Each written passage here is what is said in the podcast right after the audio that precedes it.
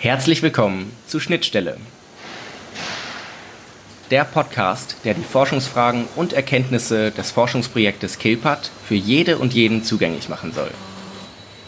KILPAT wird vom Bundesministerium für Bildung und Forschung gefördert und steht für Kommunikation, Innovation und Lernen in der Produktionsorganisation unter Bedingung agiler Digitalisierung. Allein dieser Name ist schon komplex genug noch schwerer zu begreifen ist, was einen Lehrstuhl wie den für Kulturtheorie und Management von der Universität Witten-Herdecke dazu bringt, ein solches Projekt zu beantragen, zu leiten und sich in dieser Form mit Produktion und Maschinenbau zu beschäftigen. Ich bin Jakob, studiere Politik, Philosophie und Ökonomik und hatte vor diesem Projekt wirklich gar keinen Schimmer von dieser Thematik. Deshalb möchte ich durch diesen Podcast gemeinsam bei Null anfangen niemanden dabei abhängen und auf diesem Wege eine Schnittstelle bilden zwischen Kilpat und Zuhörenden wie dir. Willkommen zurück bei Schnittstelle. Das heutige Gespräch wird sich vermutlich von den letzten beiden abheben, da ich heute einen Gast eingeladen habe, der nicht auf der Seite der Forschenden des Projekts steht, sondern Praktiker in einem der fünf Unternehmen ist. So wird es heute nicht um theoretische Ansätze irgendeiner Wissenschaft gehen, wir werden einen Eindruck davon bekommen, wie Kilpert aus einer Perspektive wahrgenommen wird, die wir im Podcast bisher noch gar nicht zu Worte kommen lassen haben. Ich begrüße René Neumann. Herzlich willkommen. Ja, hallo. Vielen Dank für die Einladung. So, ich habe mich ja bei meinen Kollegen natürlich schon ein bisschen briefen lassen, wer Sie so sind, aber ich würde Sie einfach mal bitten, ähm, sich den Hörenden vorzustellen. Wer sind Sie, was machen Sie und wo kommen Sie her?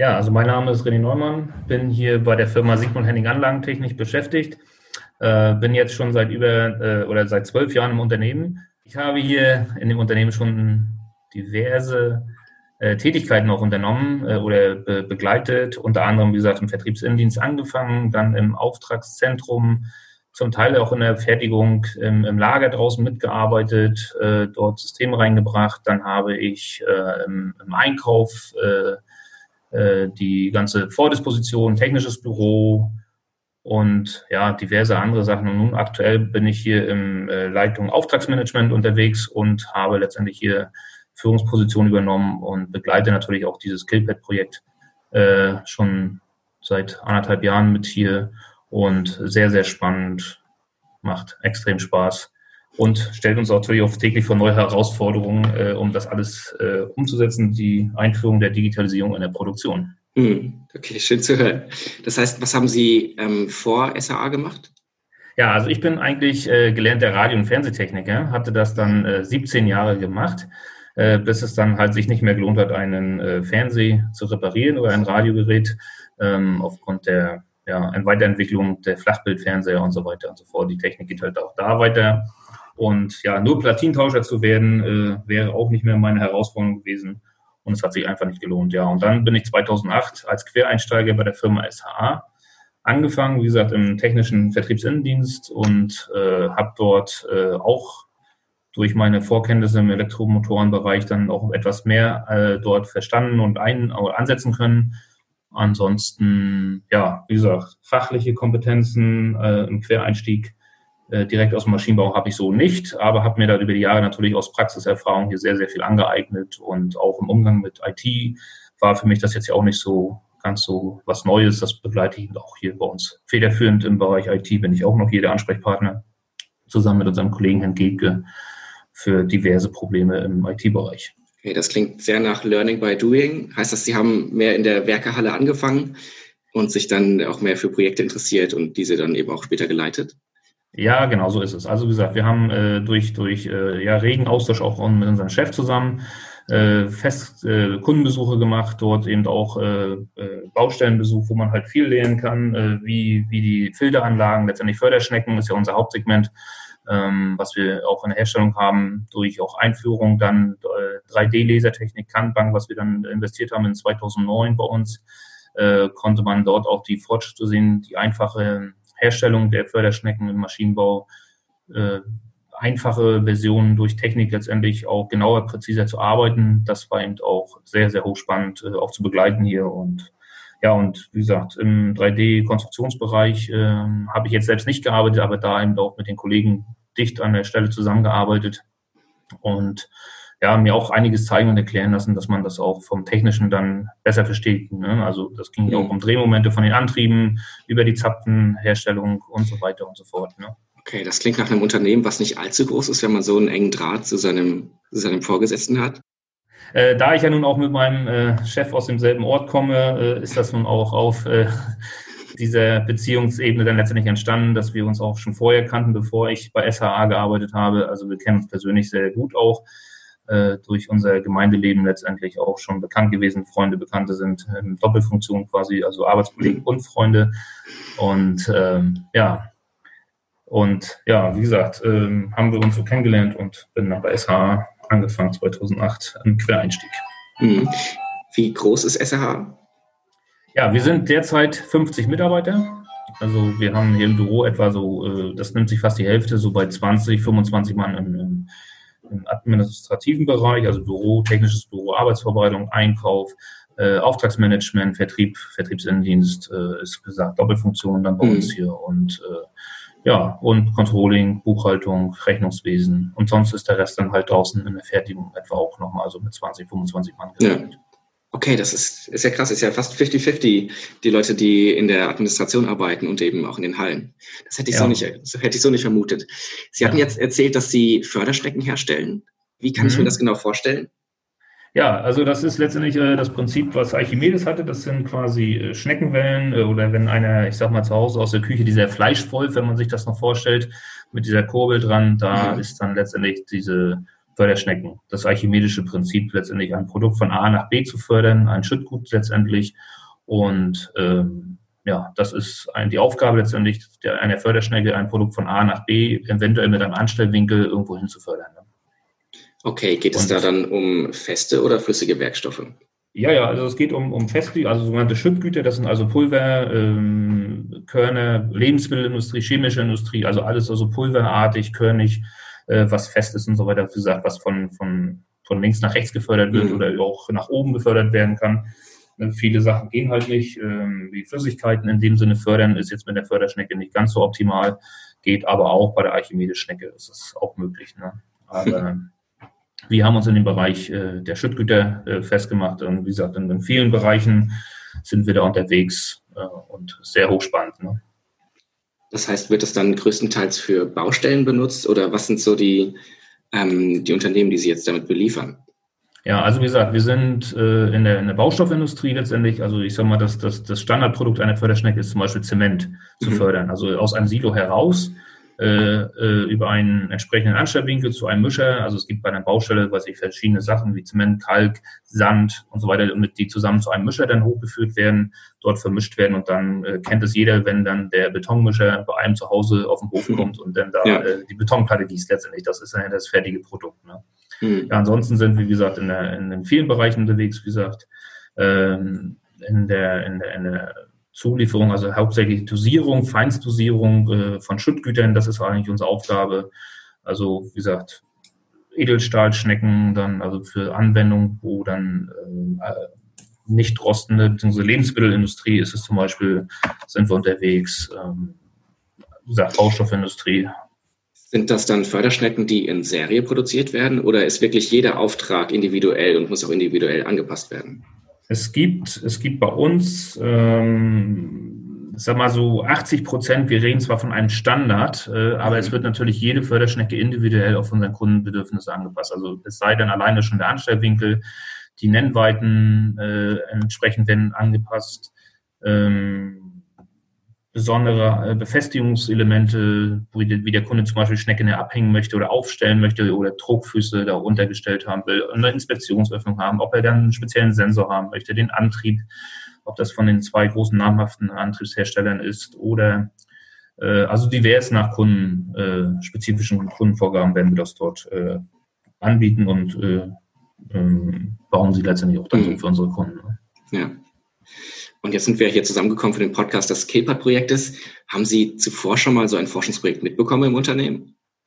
Nein, also so speziell, also wie gesagt, wir haben zwar viele Digitalisierungsprojekte bei uns letztendlich in unserer Warenwirtschaft, also Anpassungen letztendlich sind das gewesen, um diese Sachen weiter zu optimieren, wo wir dann in unserem ERP-System letztendlich dort auch damals diese Schnittstelle hatten. Das Hauptproblem, was wir hatten, Erst äh, als ich angefangen hatte, war oft das Problem, dass wir verschiedene Konstrukteure hatten, ähm, ähnliche Stücklisten oder Wiederholteile jeder Konstrukteur für sich selber äh, dort hatte. Und das Problem war, wir hatten dieses ERP-System, um auch den automatischen Materialabtraktor zu haben, mhm. war letztendlich die Aufgabe, wie bekommen wir aus unserem Inventor letztendlich, den wir damals benutzt haben und auch immer noch äh, bei uns aktuell die Version ist, die Sachen über einen äh, sogenannten Stücklisten-Export-Import-Tool direkt in unser ERP-System, ohne dort große Umwege zu machen. Und früher wurde es halt alles mit äh, Excel-Tabellen manuell viel abgetippt. Mhm.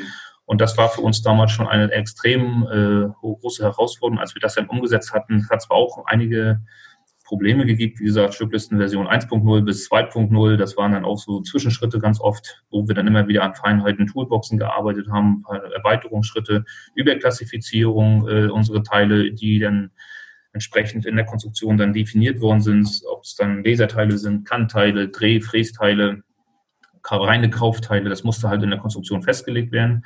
Und über eine Schnittstellen, äh, Schnittstelle letztendlich dort über eine externe Schnittstelle, die dann das äh, importiert wird und in unser ERP-System wieder importiert wird, war das eben äh, die Herausforderung, das so einfach wie möglich und automatisiert zu machen. Und da haben wir wirklich schon viel Zeit und ja, Ideen reingesteckt, um das hm. dann umzusetzen. Ne?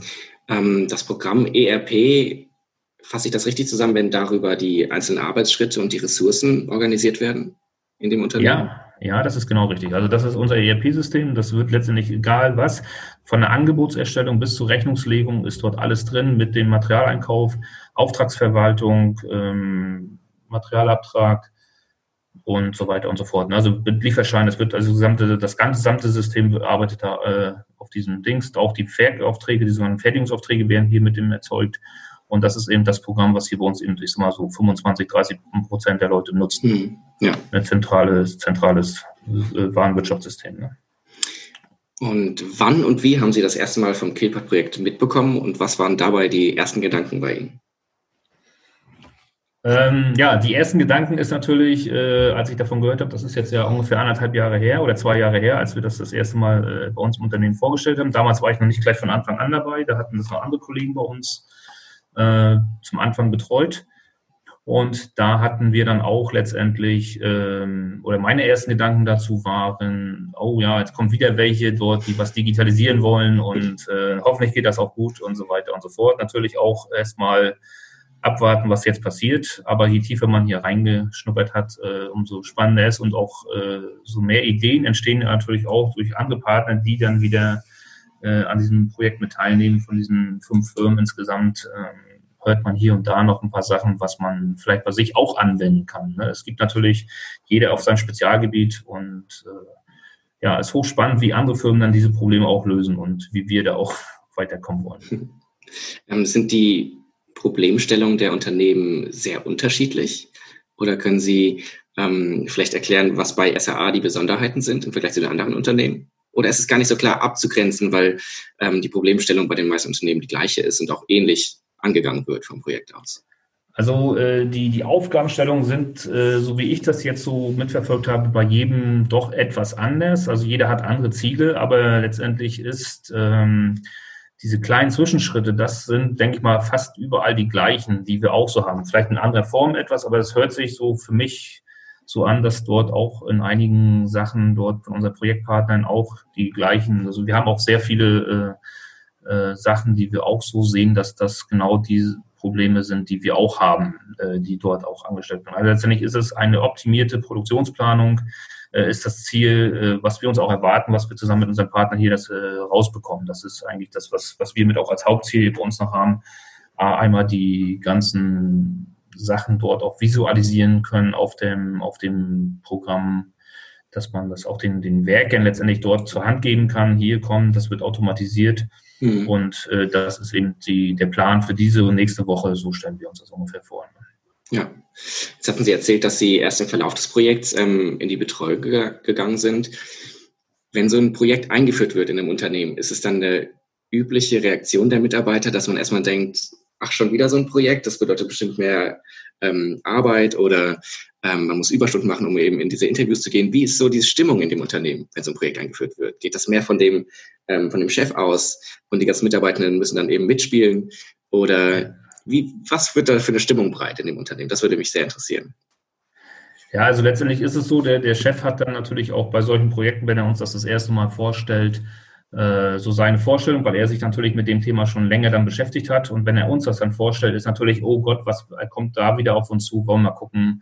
Äh, und es hört sich aber oft sehr interessant an und äh, er weckt natürlich dann auch bei uns äh, äh, Erwartungen, die wir dann eventuell, wenn wir uns mit diesem Projekt beschäftigen, dass wir hier auch irgendwann dann mal schneller vorankommen ne? oder einfacher letztendlich. Ja. Und bei uns ähm, ist auch immer die Hoffnung, dass wir dann unser Wissen, was wir momentan eben teilweise wirklich bei uns nur im Kopf haben oder eben auf äh, diversen äh, Listen bei uns im System hinterlegt haben, dass man das vereinheitlichen kann, dann auch für die kommenden Generationen, die nach uns kommen, beziehungsweise die, die Generation, die mal äh, dann vielleicht hier das alles mitnehmen können oder auch für neue Mitarbeiter alleine schon, dass man denen sagen kann, okay, das ist unsere Formel, hier wird nach, wird nach gearbeitet und dann ist das Wissen halt überall ja, auf dem gleichen, auf dem gleichen Niveau letztendlich. Ne? Hm, ja. Nee, das ist ein ganz schöner gemeinnütziger Gedanke auch. Das wäre nämlich auch eine weitere Frage von mir gewesen, ob das die Motivation von SAA mehr die ist, ähm, eigene Schnittstellen zu verbessern und selbst von dem Projekt zu profitieren und auch von der Beratung zu profitieren oder ob da eben auch dieser gemeinnützige Gedanke dabei ist, eben auch folgende Generationen damit ähm, bereichern zu können und eben auch alle anderen Unternehmen, die ähm, in der Produktion arbeiten, vor allem die kleinen und mittelständischen Unternehmen. Genau so ist es ja. Also das war letztendlich die Idee eben doch, dass man das eben vereinheitlicht, dann für alle den gleichen äh, Stand hat, äh, wie der, natürlich geht es immer wieder weiter, Innovationen und so weiter, Fortschritte.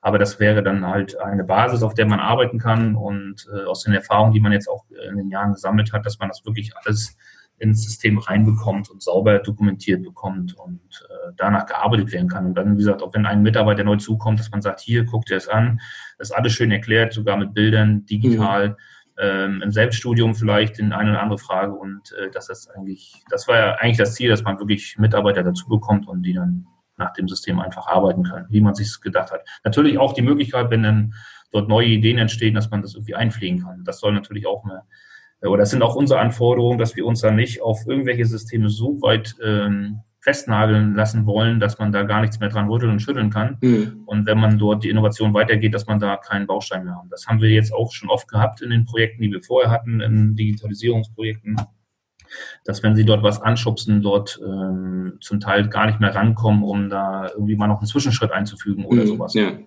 Also wenn man zu sehr, zu sehr automatisiert und vereinheitlicht, dass es, man kaum mehr Spielraum bekommt für, für ja. Veränderungen oder auch Kreativität.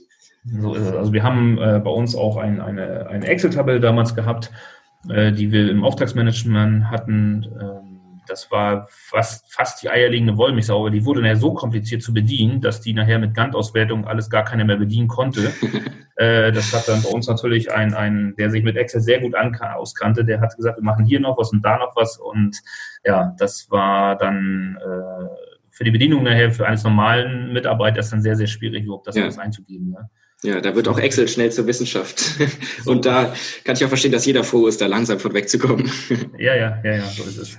Die sind jetzt in der Betreuung des Killpad-Projektes. Was bedeutet das genau für Sie und auch im Verhältnis zu den anderen Mitarbeitern? Wie viel Zeit stecken die Mitarbeiter in das Projekt? Macht man seine ein, zwei Interviews im Jahr oder wie viel Aufmerksamkeit wird dem Projekt ähm, im Unternehmen gespendet? Ja, also wir sind jetzt ja äh, in dem Kelp-Projekt ja schon ein bisschen länger dabei. Mm, wir haben uns jetzt das auch zur Aufgabe gestellt, für die Durchführung diverser Schnittstellen-Interviews bei uns auch hausintern dann diese äh, Kollegen auch direkt mit gleich zu interviewen. Das nimmt wirklich extrem viel Zeit in Anspruch, weil natürlich in den Gesprächen dann auch die Kollegen animiert werden, auch sich über die aktuelle Situation dort Gedanken zu machen kommen dabei auf ähm, weitere Ideen, die man dann auch erstmal wieder verarbeiten muss, kommt da ins Gespräch mit den Kollegen und äh, sagen auch, aber passt auf, wenn ihr das und das bei uns einführen wollt, dann möchte ich aber euch auch mitgeben, dann passiert das und das und das an. Das habe ich mhm. zum Beispiel auch noch nicht gedacht. Und das finde ich aktuell sehr gut, äh, dass dann auch bei uns die Kollegen aus der Fertigung, als wir das den Projekte über diese Projekte noch in, für diese Teilbereiche dort vorgestellt haben, selbst auch noch gesagt haben, ähm, das und das wäre dann vielleicht auch noch mit zu bedenken, wenn, wenn man das dann ändert. Ne? Und das würde ich mhm. mir gerne wünschen. Also das sind auch wirklich Sachen, die von unseren Mitarbeitern kommen, die dann äh, eingefordert werden, um solche Sachen dann auch vielleicht besser für sie effektiver umzusetzen. Also die denken bei uns auch schon mit den Kollegen. Ne? Okay, das, das ist hören. Und es wird so genannt auf einem kurzen Dienstweg bei uns sehr viele Sachen auch äh, entschieden. Der Papierkram, der muss natürlich im Nachgang auch gemacht werden. Aber wie gesagt, wenn wir mal, äh, wenn ich ein, ein Beispiel mal sage, dass wir zum Beispiel ein neues Teil entwickeln in der Konstruktion, dann wird auch mal schnell vorab zum, zu unserem Leser oder Kantbank gesagt, komm, könnt ihr das so machen oder nicht oder wie, wie kriegen wir das hin?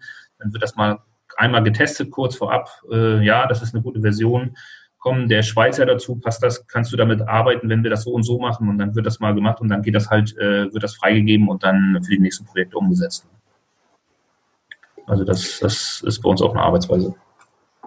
Aber das ist ja ziemlich spannend, dass auch jetzt unabhängig davon, was das KPAT-Projekt für Lösungsansätze vorschlägt, dass allein das über Problemstellungen reden und referieren und sich abtauschen im Unternehmen ja auch schon Sachen entstehen. Richtig, ja, ja, das ist äh, ja hochspannend. Also man merkt das wirklich, dass eben doch die Leute da mitgenommen werden und äh, da auch eigene Ideen noch weiter umsetzen möchten, ja. Hm. Wirft das Projekt eher mehr Fragen auf oder werden schon reichlich Antworten gefunden auf die ursprünglichen Fragestellungen, mit denen man begonnen hat? Nee, also ich habe das Gefühl, dass wenn man sich mit dem Projekt auch beschäftigt, wir erstmal schon stolz sein sollten auf das, was wir bis jetzt schon geschafft haben. Mit den ganzen Umsätzen, das ist einem erst jetzt so richtig teilweise bewusst geworden, wo wir das dann auch mal wirklich visualisiert dargestellt haben bei uns, äh, zusammen mit unserem Geschäftsführer und also die Kollegen aus dem, aus dem Killpad-Projekt. Dann ähm, entstehen natürlich aber auch durch die, durch die Bearbeitung der Fragen, die wir dann durch die Killpad-Projekte bekommen, auch weitere Fragen wieder, die dann zu neuen Herausforderungen äh, kommen und die müssen natürlich auch erstmal abgearbeitet werden. Also es ist wirklich hochspannend. Äh, ja, es gibt also meiner Meinung nach dann aktuell mehr Fragen als Antworten. naja, solange das Ganze spannend ist, umso besser. Ja. Und durch den Shutdown und Corona Gab es da starke Veränderungen im Betrieb? Also ich kann jetzt einfach mal nur von mir erzählen. Als Student ähm, bedeutet die in Anführungszeichen große Digitalisierung 2020 lediglich eigentlich, dass ich meine Seminare in Zoom-Meetings abhalten muss. Ähm, wie ist das bei SAA? Was hat sich dadurch verändert?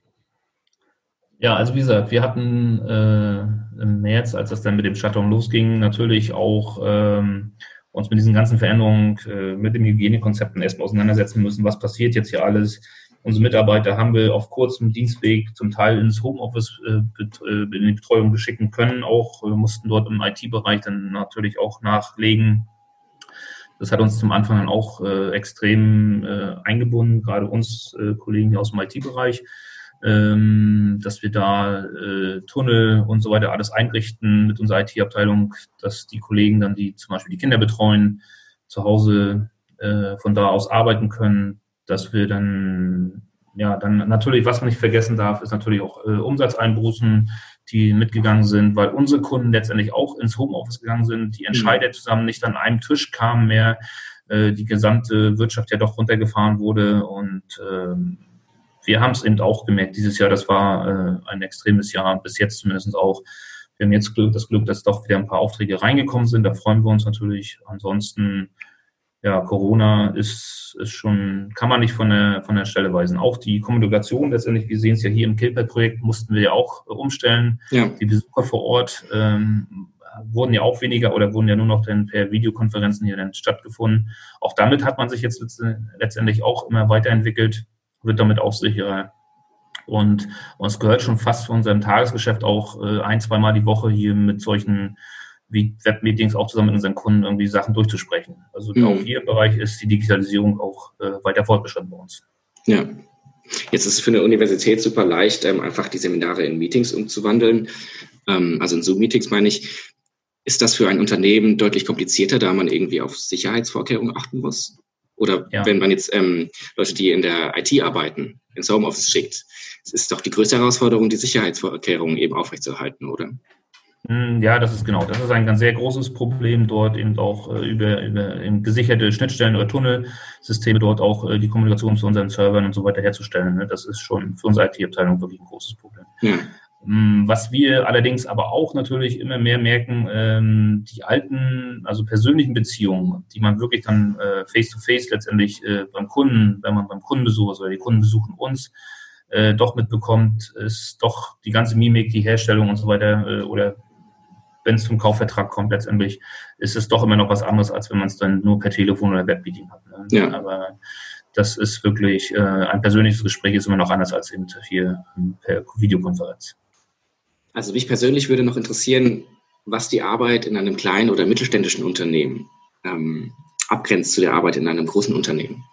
Was ist für Sie die Besonderheit, in einem Unternehmen zu arbeiten, was nur 50 Mitarbeiter hat? Ja, der Vorteil ist natürlich bei einem kleinen mittelständischen Unternehmen, dass man doch äh, jeden Mitarbeiter sehr gut und persönlich kennt. Und äh, ja, so wie es im Tagesgeschäft oft ist, ne, das ist eben der Vorteil, meine ich, dass wir sehr extrem und flexibel sind. Ich äh, beschreibe es mal, weil ich ja nun auch bei der Feuerwehr bin. Äh, wir müssen auch im Tagesgeschäft kleine Brände überall löschen. Und da hilft mir meine Feuerwehrarbeit noch extrem sehr. Wortwörtlich. Ja, ja, wirklich äh, kleine Brände löschen. Und ähm, ja, hier ist es wirklich dann, äh, ja, wie soll man sagen, wenn man so an ein brennendes Haus kommt, da schreit jemand oben raus. Äh, das Feuer ist aber gar nicht bei ihm, es brennt auf der anderen Seite und man geht halt rum und da ist noch ein Gastank und da muss man halt überlegen, äh, wie oder was ist halt die Priorität eins. Ne? Ähm, das Feuerlöschen, Menschenrettung ist natürlich immer erstes, aber dann äh, die Gefahrenanalyse letztendlich dort in dem Moment zu machen. Und das ist bei uns letztendlich auch oder bei den kleinen mittelständischen Unternehmen äh, funktioniert das, dass wir hier dann bei solchen kleinen Unternehmen eben schnell flexibel äh, reagieren können, auf Kundenbedürfnisse anpassen und äh, das ist eben direkte Kommunikation äh, persönlich und das funktioniert bei uns eigentlich sehr gut und untereinander, ne? mhm. dass man da auch schnell reagieren kann. Aber wie gesagt, da hilft mir mein, mein ja, mein Freizeitberuf, sage ich mal, im Ehrenamt, die, die Feuerwehr dann auch ein bisschen dabei, um das einschätzen zu können und schnell zu reagieren manchmal. Ne? Ja, ja. Auch die gesellschaftliche Stimmung ähm, ja. bei der Feuerwehr, die Sie auch von Ihrem Unternehmen ähm, ja. Richtig. von der erzählen konnten. Ist das auch, ist die Analogie auch zu übertragen auf das Kilpat-Projekt, wo man ja Problemstellungen, kleine Feuer entdeckt ähm, und bei der Bekämpfung dieser man auf ganz neue trifft, wo wir es vorhin vor den Fragestellungen hatten? Ja, ja, ja. Also das ist, ähm, ist oft so manchmal, dass man da auch, äh, auch im Killpad-Projekt durch ähm, ja, manchmal nicht so ganz so schnell und so flexibel, wie es wir dann hier im Tagesgeschäft hinkriegen, äh, dort eben die Analysen doch manchmal ein bisschen langwieriger sind. Aber da arrangiert man sich halt mit und kriegen das auch äh, irgendwie gefangen, dass man sich da mit Länge auch beschäftigen muss und auch mal vielleicht eine Nacht drüber schlafen. Das hilft dann auch manchmal. Und so mit dem Herrn Geg im Austausch oder mit dem, auch mit dem Geschäftsführer Herrn Henning kriegen wir das auch äh, manchmal im Nachgang nochmal hin beim äh, nächsten Tag, dass man darüber nochmal geschlafen hat und dann anders, äh, anders analysieren kann und letztendlich, mhm. ne, um hier ein paar Ideen nochmal weiterzubringen. Ja, die Analysen und die, der Gedankenaustausch dazu findet der eher an gezielten Momenten statt? Wird dafür extra Raum geschaffen im Unternehmen oder sind das eher die Gespräche, die am Kaffeeautomaten entstehen? Äh, auch, äh, wir haben, äh, früher hatten wir halt auch immer nochmal diese sogenannte Freitagsrunde, so dieses äh, Brainstorming, wo wir dann auch nochmal so die Woche Revue passieren lassen und auch da kommen dann letztendlich immer so eine äh, Themen manchmal auf, äh, was wäre wenn oder mhm. ähm, ja auch in Corona-Zeiten aktuell nicht mehr ganz so natürlich häufig, aber ähm, man muss natürlich die Abstände machen. Aber wie gesagt, in unserem äh, Meetingraum auf dem Freitagnachmittag nochmal 15, 16 Uhr ist dann manchmal nochmal Zeit, um so mal die Woche Revue passieren zu lassen. Und auch hier sind dann schon diverse äh, Sachen entstanden, so aus einer, ja, ich sag mal, aus einer äh, Schnapsidee so ungefähr. Da sind dann schon ein paar, paar Ideen entstanden, die man dann auch äh, umsetzen konnte. Ja, das ist die euphorische Feierabendstimmung.